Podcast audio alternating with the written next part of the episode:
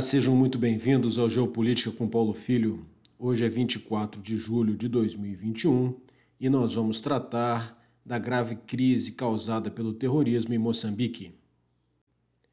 Tropas das Forças Especiais do Exército da África do Sul e militares de Botsuana desembarcaram em Moçambique no último dia 19 para auxiliar no combate aos insurgentes do grupo terrorista Ansar al-Sunna, responsável por mergulhar a região de Cabo Delgado no nordeste do país, em uma espiral de violência. O grupo terrorista ataca aldeias, escolas e hospitais, já tendo causado cerca de 3 mil mortes e a fuga em massa de cerca de 732 mil pessoas que hoje estão desabrigadas em uma situação muito precária.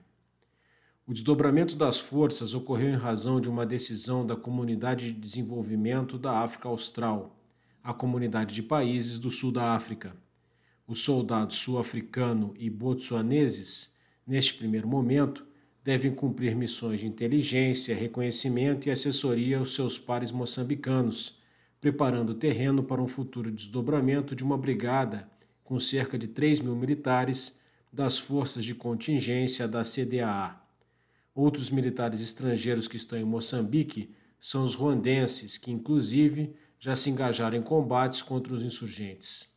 A presença de forças armadas estrangeiras em território moçambicano atesta de forma cabal a incapacidade do país de, por seus próprios meios, encontrar uma solução para a crise.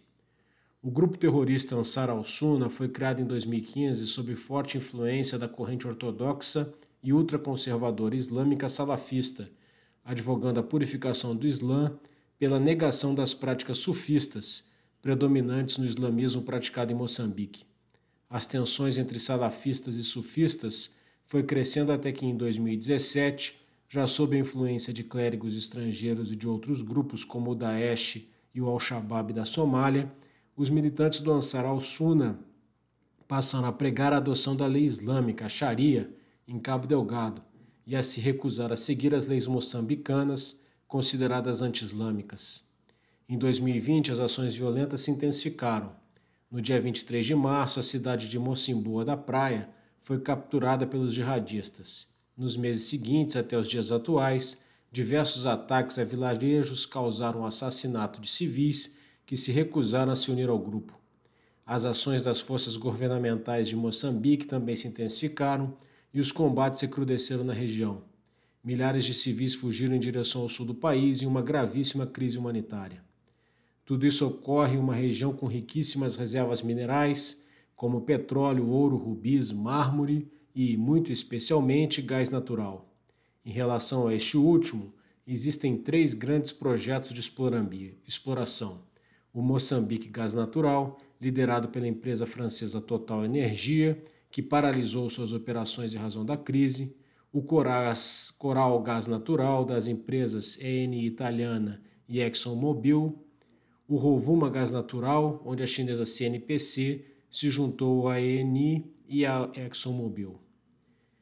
A presença dessas empresas, com suas grandes investimentos, reforça o interesse mundial e o caráter geopolítico da crise, uma vez que há diversos governos estrangeiros atentos aos acontecimentos em Cabo Delgado.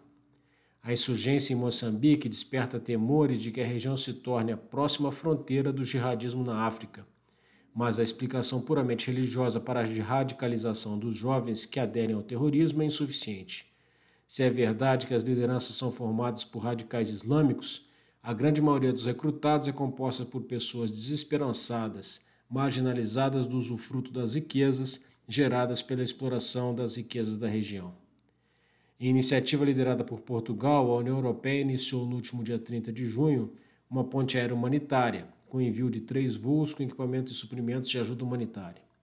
A União Europeia também decidiu enviar uma missão militar de treinamento que será liderada por um general português. Nesse sentido, Portugal também enviará, em entendimento bilateral com Moçambique, 60 militares em uma missão de treinamento de moçambicanos. Os Estados Unidos também enviaram ajuda financeira para a recuperação de infraestruturas destruídas pelos terroristas por meio de sua Agência para Desenvolvimento Internacional. A Comunidade dos Países de Língua Portuguesa, CPLP, fórum que reúne Brasil e Moçambique, além de Portugal, Angola, Cabo Verde, Guiné-Bissau, Guiné Equatorial, São Tomé e Príncipe e Timor-Leste, manifestou-se timidamente até o momento. No documento de encerramento da 13ª Conferência de Chefes de Estado e de Governo, divulgado no último dia 17 de julho, ficou registrado que os países da CPLP repudiam as ações terroristas, manifestam sua consternação pela violência infligida à população e solidarizam-se com as autoridades moçambicanas em seus apelos por convergência de apoio internacional. A situação em Moçambique é grave, tanto em razão das mortes já contadas aos milhares, quanto em razão da grave crise humanitária dos deslocados.